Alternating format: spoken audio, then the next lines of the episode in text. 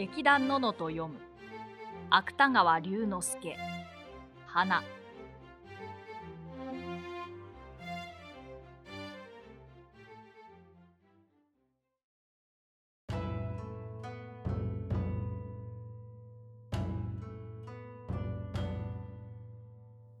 全地内具の花といえば、池ので知らないものはない。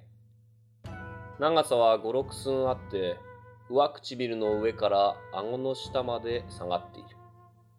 形は元も先も同じように太い。いわば細長い蝶詰めのようなものが、ぶらりと顔の真ん中からぶら下がっているのである。50歳を超えた内務は、三味の昔から内道場愚部の職に上った今日まで、内心では始終この花を苦に病んできた。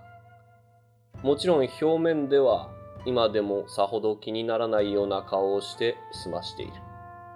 これは千年に当来の浄土を活合すべき僧侶の身で、花の心配をするのが悪いと思ったからばかりではない。それよりむしろ、自分で鼻を気にしているということを人に知られるのが嫌だったからである。内具は日常の談話の中に鼻という語が出てくるのを何よりも恐れていた。内具が鼻を持て余した理由は二つある。一つは実際的に鼻の長いのが不便だったからである。第一、飯を食うときにも一人では食えない。一人で食えば鼻の先が金まりの中の飯へ届いてしまう。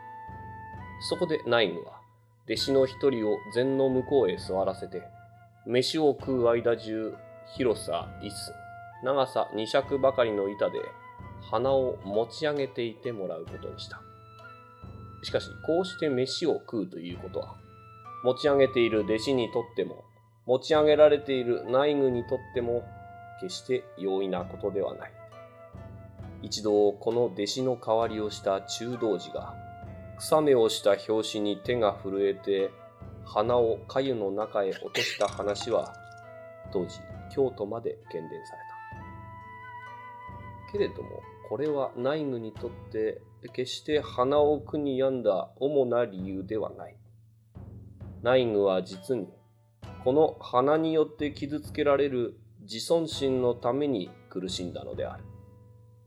池能の町の者は、こういう鼻をしている全知内具のために、内具の俗でないことを幸せだと言った。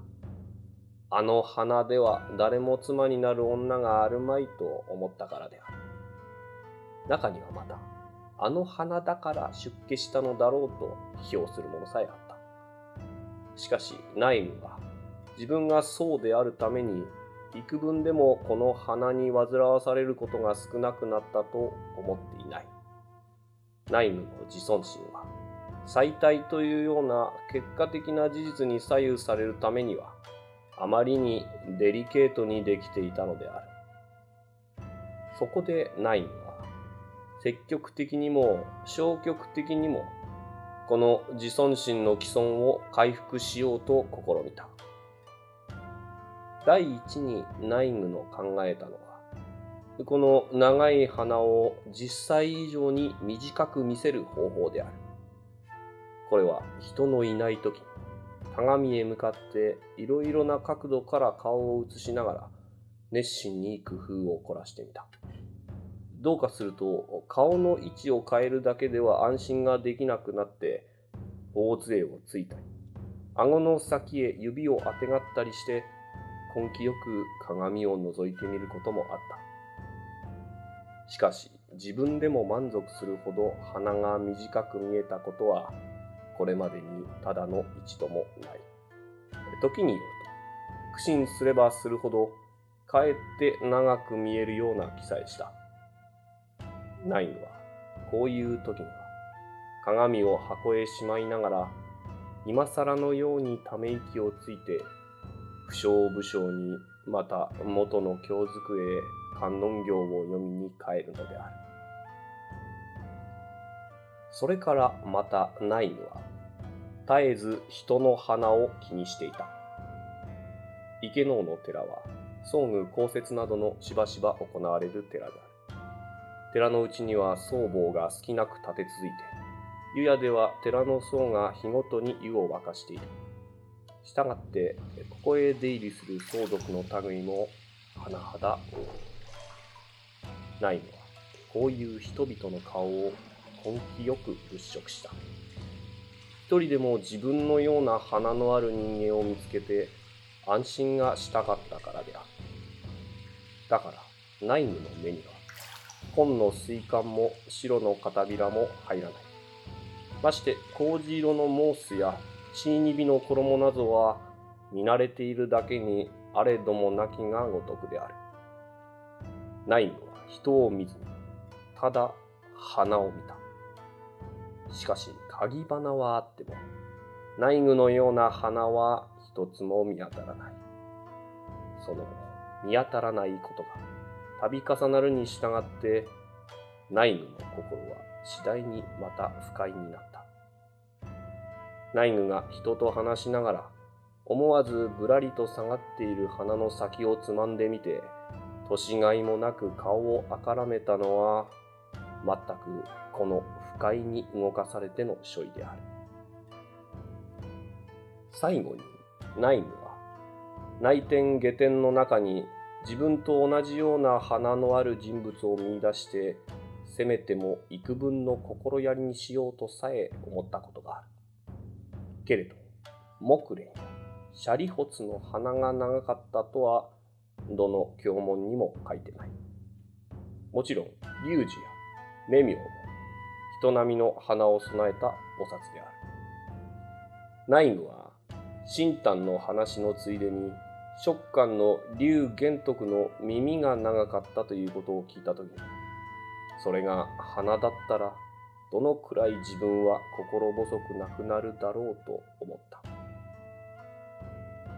内務がこういう消極的な苦心をしながらも、一方ではまた積極的に鼻の短くなる方法を試みたことはわざわざここに言うまでもない。内具はこの方面でもほとんどできるだけのことをした。カラスウリを煎じて飲んでみたこともある。ネズミの威張りを鼻へなすってみたこともある。しかし何をどうしても鼻は依然として五六寸の長さをぶらりと唇の上にぶら下げているではないか。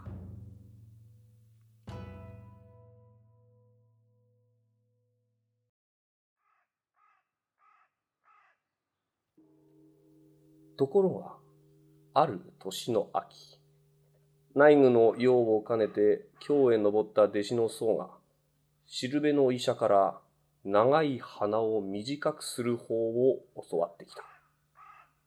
その医者というのは、元新丹から渡ってきた男で、当時は長楽寺の武装になっていたのである。ナイングはいつものように、花などは気にかけないという風をして、わざとその方もすぐにやってみようとは言わずにいた。そして一方では、気軽な口調で食事の旅ごとに弟子の手数をかけるのが心苦しいというようなことを言った。内心ではもちろん、弟子の僧が自分を解き伏せてこの法を試みさせるのを待っていたのである。弟子の僧にも内務のこの策略がわからないはずはない。しかしそれに対する反感よりは内務のそういう策略を取る心持ちの方がより強くこの弟子の僧の同情を動かしたのであろう。弟子の僧は内具の予期通り口を極めてこの法を試みることを進め出した。そして内具自身もまた、その予期通り結局この熱心な勧告に長寿することになった。その法というのは、ただ湯で花を茹でてその花を人に踏ませるという極めて簡単なものであった。湯は寺の湯屋で毎日沸かしている。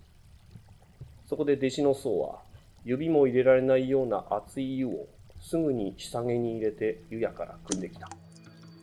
しかし直にこの日下げへ鼻を入れるとなると、湯気に吹かれて顔をやけどする恐れがある。そこで押し木へ穴を開けて、それを日下げの蓋にして、その穴から鼻を湯の中へ入れることにした。鼻だけはこの熱い湯の中へ浸しても少しも熱くないのである。しばらくすると弟子の僧が言った。もう歌った自分でござろう。ナイングは苦笑した。これだけ聞いたのでは誰も花の話とは気がつかないだろうと思ったからである。花は熱湯に蒸されて飲みのくったようにむずがゆい。弟子の僧は、内具がお敷の穴から鼻を抜くと、そのまだ湯気の立っている鼻を両足に力を入れながら踏み始めた。内具は横になって、鼻を床板の上へ伸ばしながら、弟子の僧の足が上下に動くのを目の前に見ているのである。弟子の僧は時々気の毒そうな顔をして、内具のハゲ頭を見下ろしながらこんなことを言った。伊藤はござらぬかな。医師はせめて踏めと申した。じゃが、伊藤はござらぬかな。ナインは首を振って、痛くないという意味を示そうとした。ところが、鼻を踏まれているので、思うように首が動かない。そこで上目を使って、弟子の僧の足に赤切れの切れているのを眺めながら、腹を立てたような声で、伊藤は泣いてと答えた。実際、鼻はむずがゆいところを踏まれるので、痛いよりもかえって気持ちのいいくらいだったのである。しばらく踏んでいると、やがて泡粒のようなものが鼻へでき始めた。いわば毛をむしった小鳥をそっくり丸焼きにしたような形である。弟子の僧はこれを見ると、足を止めて独り言のようにこう言った。これを毛抜きで抜けと申すことでござった。ナインは不足らしく頬を膨らせて、黙って弟子の僧のするなりに任せておいた。もちろん、弟子の僧の親切がわからないわけではない。それは分かっても。自分の花をまるで物品のように取り扱うのが不愉快に思われたからである。ナイムは信用しない医者の手術を受ける患者のような顔をして、不詳不詳に弟子の僧が鼻の毛穴から毛抜きで油を取るのを眺めていた。油は鳥の羽の茎のような形をして、渋ばかりの長さに抜けるのである。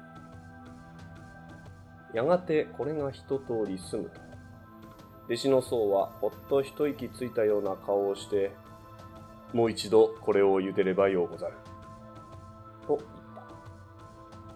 ナインはやはり八の字を寄せたまま不服らしい顔をして、弟子の僧の言うなりになっていた。さて、二度目に茹でた花を出してみると、なるほどいつになく短くなっている。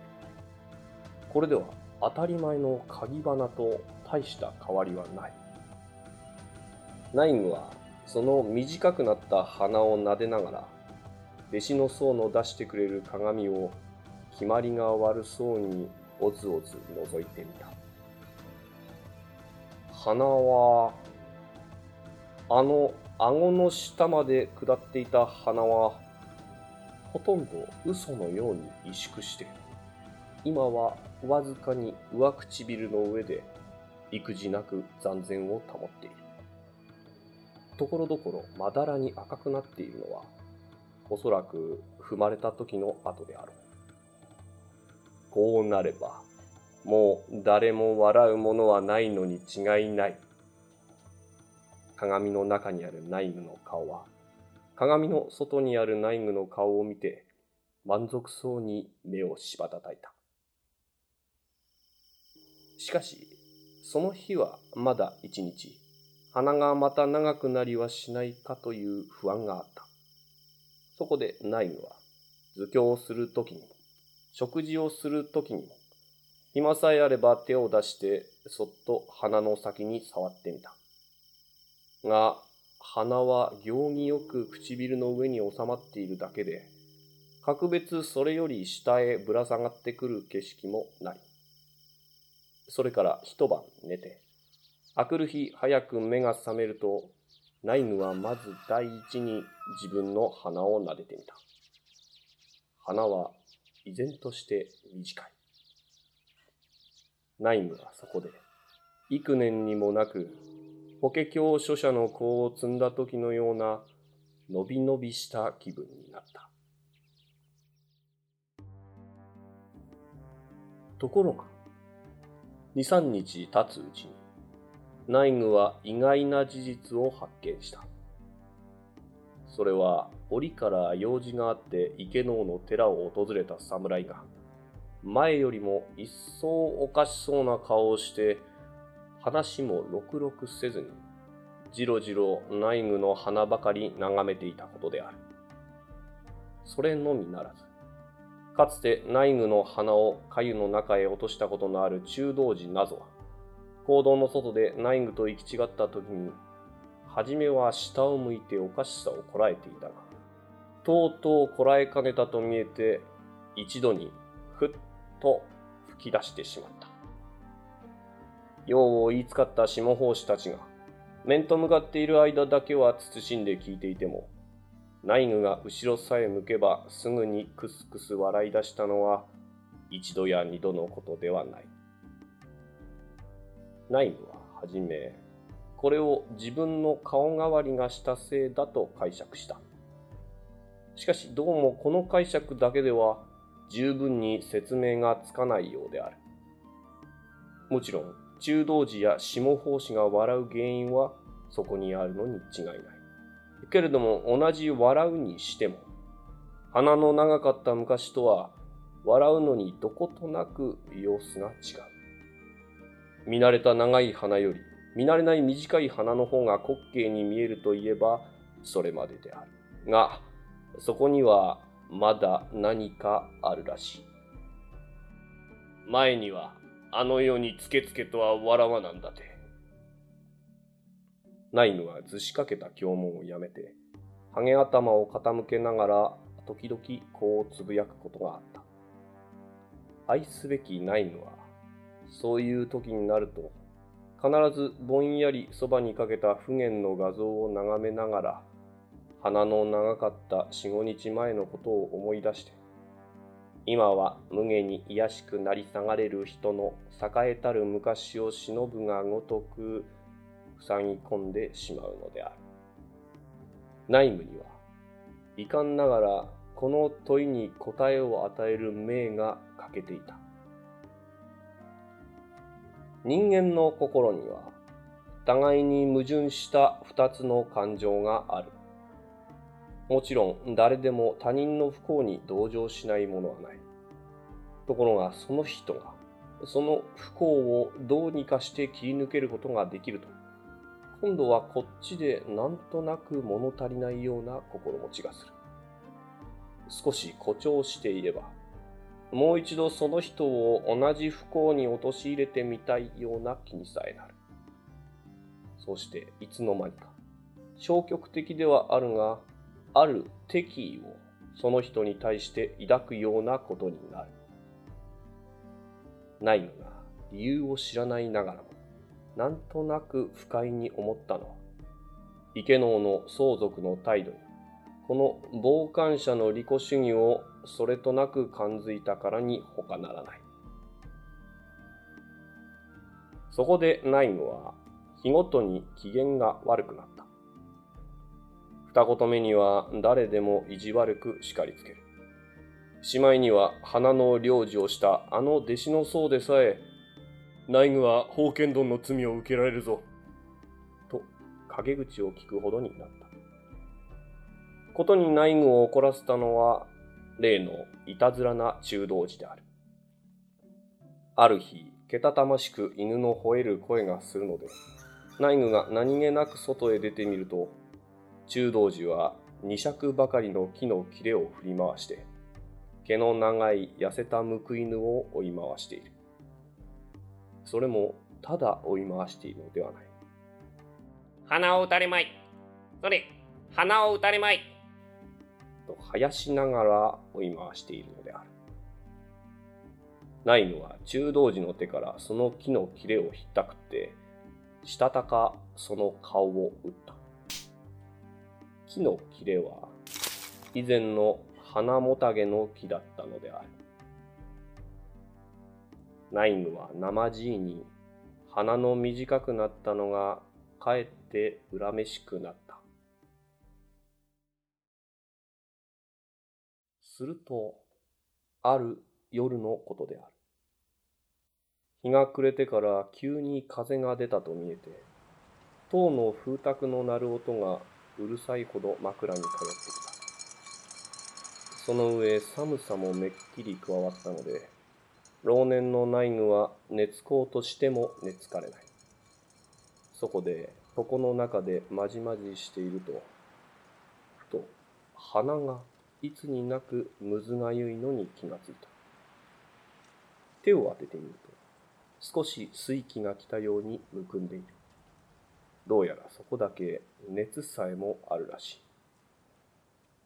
無理に短うしたで、病が起こったのかもしれん。ナイムは仏前に工芸を備えるようなうやうやしい手つきで、鼻を押さえながらこうつぶやいた。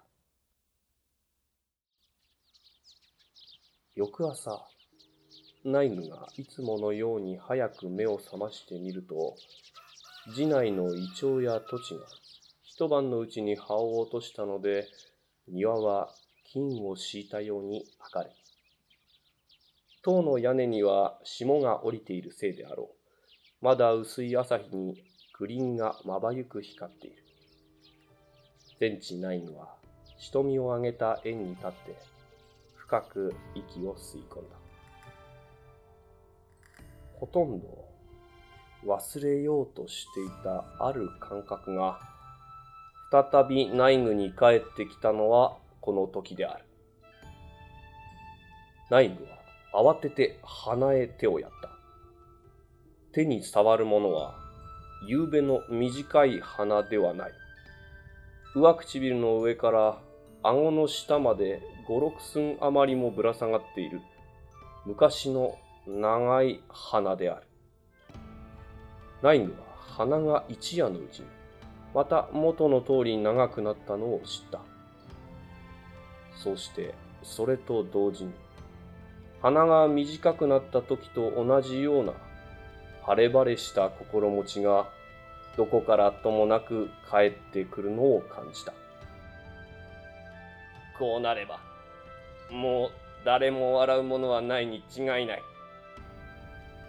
ナインは心の中でこう自分に囁いた。長い鼻を明け方の秋風にぶらつかせながら。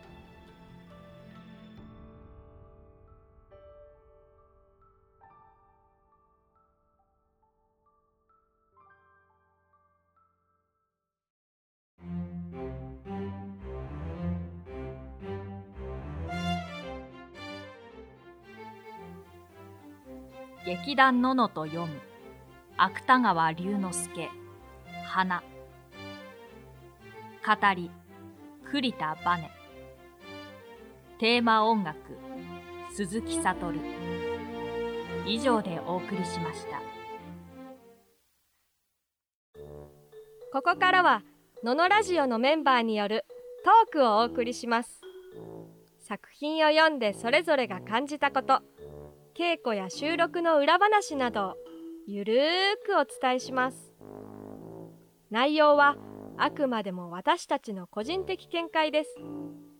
よろしければ皆さんのご意見ご感想もお聞かせください。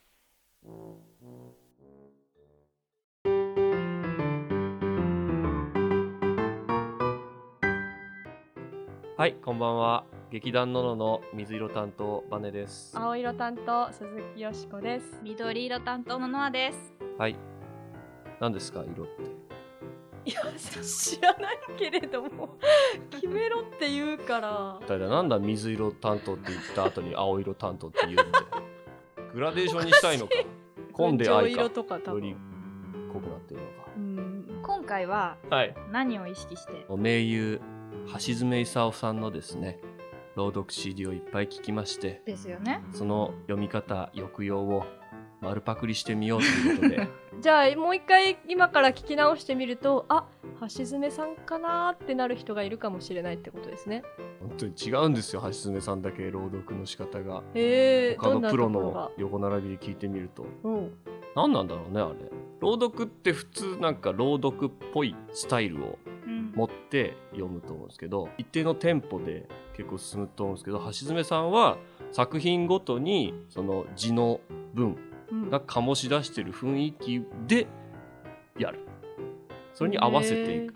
朗読ですっていうなんかそういうある決まったスタイルじゃなくて、うん。その作品っぽいムードとテンポ。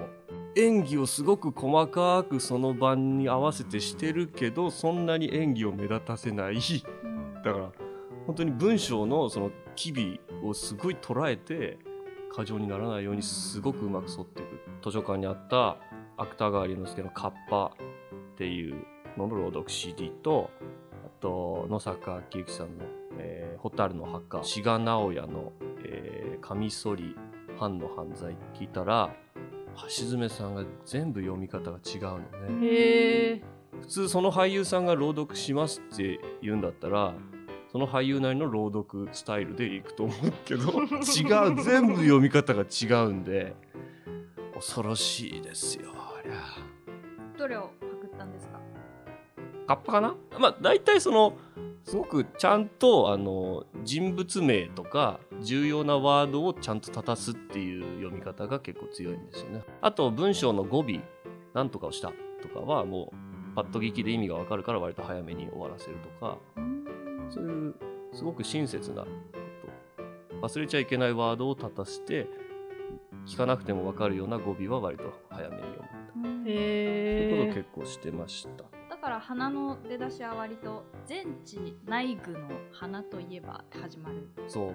全知内具って何のことだかわかんないじゃないですか最初。うん。物品の名前なのかうん。だから天目茶碗みたいな。うんそういう 茶碗の名前なのか人物名だってことがなかなか分かりにくいんで、の花って言われてやっと人だって分かるうんうん。んで、いういきなり細かい話をしすぎてるな。細かい話ついでにいくと芥川龍之介の構成力っていうことが、この芥川朗読シリーズで問題になってるらしいじゃないですか。え 話してる確かに。そうね。みかんもそうです。ねあの雲の雲の糸もそういう話が出ましたね。それまではどういうことで言ってたんですか？こいつの構成力は何なんだっていう。そんそんな上からじゃない。あじゃない、オープニングでうん。だいたい一つの場面提示をして、うん、でそれがだんだんこう展開していくと一番最後に一山越えてクライマックスが終わった後にはい。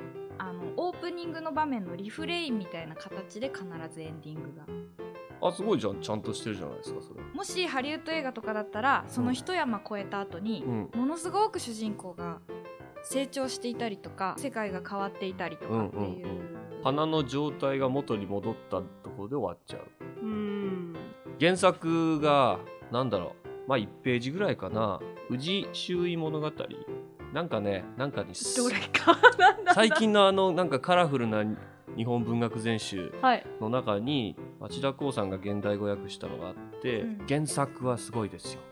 お。最初まあその鼻の長い坊さんがいたっつってなってうん。でその次の段落がこの鼻の長い坊さんがあの鼻短くする方法を聞いてうん。で鼻を茹でてうん。で踏み潰してその油抜いて小さくなるけど、34日するとまた元に戻ってしまうのである。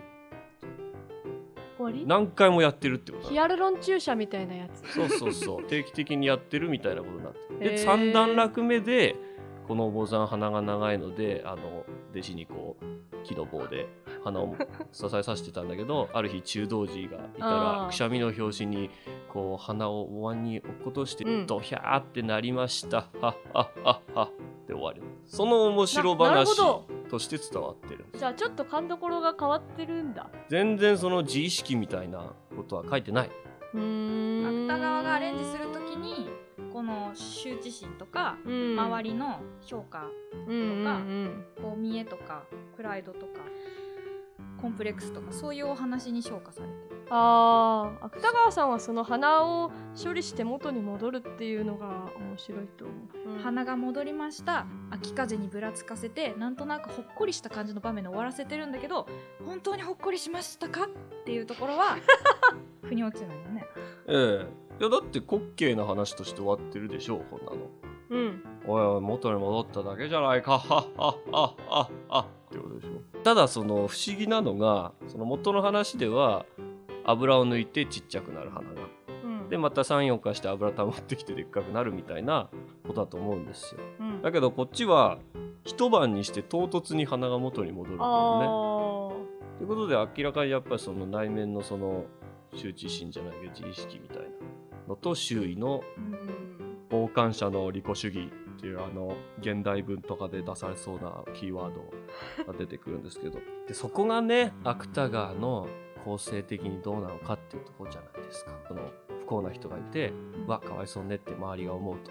うん。でそのかわいそうさをその人が克服したらあの一回かわいそうな感じになればいいのよねみたいな気持ちが起こってくるってーいうのがあるんだっていうじゃないですか。うんただ今回のこの花の中ではみんなが短くなった花を見て笑ってるはもう一回鼻でかくなればいいのになっていう笑いにまでは言ってないと思うんですよ。うん。ただあれ？短くなってる？何あれ？っつって笑ってるだけいつもだと違うことが面白いっていうそれだけのこと。それだけではなさそうだって書いてるんですよね。うん。でもなさそうだの実際のその様子は描写されてないんだよね。ううん。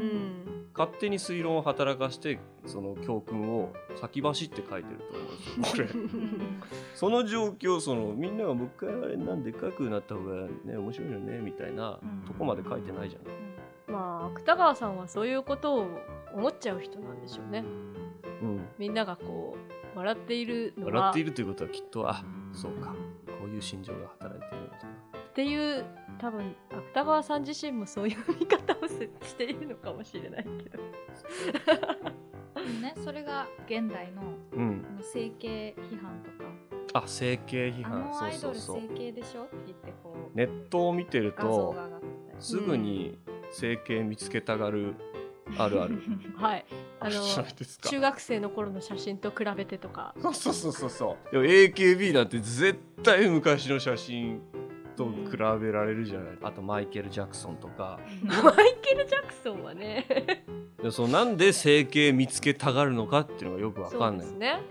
知らんがなって思う。可愛いならそれでいいじゃないか。そう。顔おほん本当は丸つきは可愛くなかったんじゃんってなったからどうなんだでってっていういうのは確かにありますよね。その同じ文章が。今は無限に癒しくなり下がれる人の栄えたる昔を忍ぶがごとく。これって原作の文なんですか？いやではない。んですコピペしてうん。Google で検索してみると、うん。この花しか出てこない。鍵括弧でくくってるってことは何かの引用のように見えているけどもあるじゃんみたいな？まあ当時の人が読むとああいつのあれだって思うのか、なんかそういうねよく使われてる言い回しがあるげに書いてあるけどうん。そうでもない。これも芥川のねひどいとこですよ。ひどい。なんだよこいつって。でもう一個ひどいところで言うとこれ構成力のことですけど第一段落と第二段落ですねはい。どうですか皆さん？気づきました？これは朗読をしてみようって思うとすごくわかるんですけどうん。第一段落が、えー全全知内具の花といえばつってこう花と全知内具の様子を客観的に紹介するじゃないですか。うん。でも第二段落で実はこの花を始終苦に病んできたのだっつって内面に踏み込むんですよ。うん。でだからこの物語がその滑稽なお坊さんの苦しむ姿を外側から捉えてんのかそれとも苦しみをある程度内側に寄り添って話していくのかうん。がその立ち位置が非常に分かりづらくてですね。唐突に愛すべき内具はって出てきたり。そうなんです。そこが一番ひでえところです。朗読するときにあここで愛すべき内軍はなんて言ってるってことはそれまでもちょっと愛すべき感じで接しなきゃいけなかったのか内軍にって思って。何なんでしょうね。最後はただ花が元通りになっただけなのに誰にも笑われることはあるまいってなぜか思ってしまってる内軍。そして鼻がブラブラ揺れているっていう客観描写で終わってるんですよね。結構意地悪い終わり方だと思いますよ。いやでも本当に内軍に同情してくれるのは弟子の僧っていう一人だけなんですか？らこんなの出てくうるん。他の人は大概笑い物にしている。修道寺とかね中道寺はもう完全に面白いおじさんとして見てるから。あれ鼻を打たれまいって現代語訳するとどういう意味なの？あ打たれるなよなのか打たれることはないだろうなのか打たれることないだろうって言いながら追っかけましてんの意味わかんないし。どうなのかな？なんか四国の方言とかで何々巻いて鼻を鼻を打たれちゃダメだぞっていうほら逃げろ逃げろってことですか？打たれろ打たれろかもしれない、ね、俺は鼻を打とうとしてるからお前は逃げるだろうえへへっていうことですか？どっちなのかな？まあどんな話でもいいんです僕は。え？僕はですね、はい。あのそう宇治周囲物語。はい。にもあったしこの花にもある、はい。えー花の角栓問題っていうのがはい。こんな昔から描かれてたんだっていうのが一番嬉しい。皆さんが困ってる花の角栓問題ね。最近あの話題になったあの毛穴スッキリパックの Amazon カスタマーレビューのある人が書いた文章がまるで麻薬を止めようとしてる文章みたいな。これに手を出して一度や始めてしまったらもう毛穴の広がりが収まらなくてうん。何度もやるしかなくなってしまうっていうぐらい角栓ではみんな困ってるわけでもせ1000円体験したんでしょ、あメンズ TBC ね。うん、あの楽天会員だと送られてくるやつね。どうだったんですか？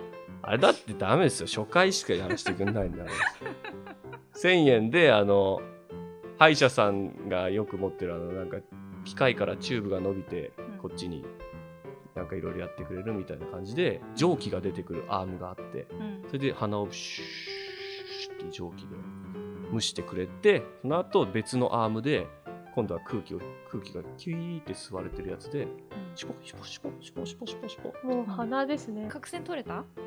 取れたと思う。いや1回じゃダメ。で45日で元に戻る。とそうです。こんなに科学が進歩しているのにね結局茹でてるっていう 鎌倉時代なんてだって大してね美容方法ないから角栓たまり放題でしょ。もう花とはそういううものだと。花ってのはだいちご花が当然だっていう時代かもしれない。そう。うん。いい時代ですね。取れた角栓が鳥の羽の根元みたいっていうのがいいよね、人の角栓は何百年と変わってないんです、花はなかなか奥が深い。深い。毛穴のように。そうですね。花は滑稽話であり人の他人に対する残虐さを描いたえぐり出した心情劇でもあり美容劇でもあり 諸行無常の概念でもあり。あり橋爪功を丸パクリしてもよく。